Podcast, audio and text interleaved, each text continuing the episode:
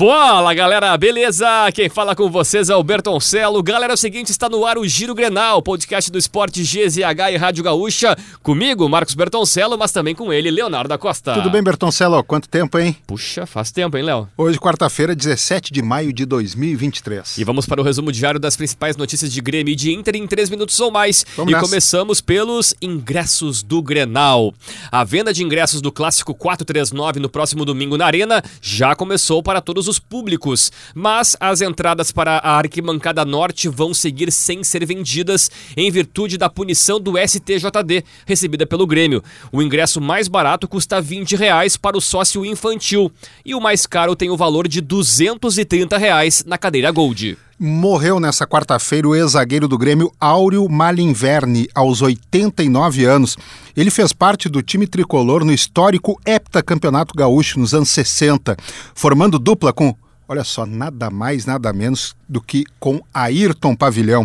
Ele é considerado um dos maiores zagueiros da história do Grêmio e está imortalizado na calçada da fama do clube. E sobre o Inter, a TV mexicana noticiou o interesse do clube pelo zagueiro Carlos Salcedo, de 29 anos, que atua no Juárez.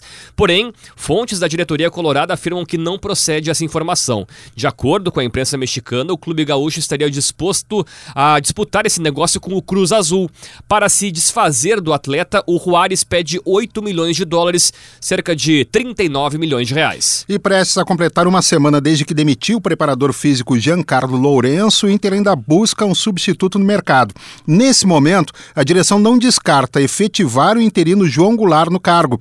Isso porque os dirigentes encontram dificuldades de achar um profissional que se encaixe no perfil e nas pretensões salariais do clube. E te liga, hein? Quarta-feira de Copa. Todas as informações e a repercussão sobre as partidas do Grêmio contra o Cruzeiro e do Inter diante do América Mineiro você confere na Rádio Gaúcha e em GZH. E tem muito assunto, né? Só jogão. Siga o Giro Grenal na sua plataforma de áudio preferida. Deixe a sua avaliação e ative o sininho para receber uma notificação sempre que um episódio novo estiver no ar. A produção do Giro Grenal é da Janaína Ville, técnica e edição de áudio Paulo Fraga e nas redes sociais estamos lá pelo arroba esportes GZH.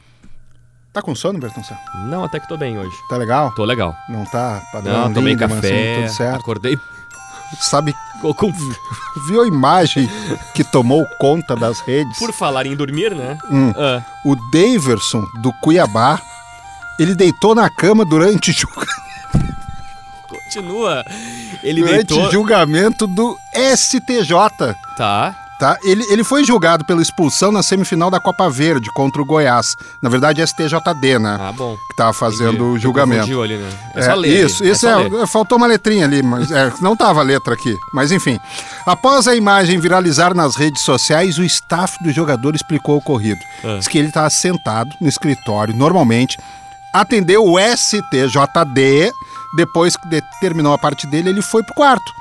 Achou que tinha desligado a câmera, ou seja, ele deu depoimento, Uhum. sentadinho, por vídeo, como tem que ser. E depois, nananenê, né? Deitou na caminha, Apagou. né? Botou assim a mãozinha do lado do- da orelha, fazendo aquela conchinha, sabe? Se tapou, edredomzinho, o ar-condicionado devia estar no frio. Ficou na boa, Ele esperando o resultado. Tão tranquilo Hum. que foi absolvido.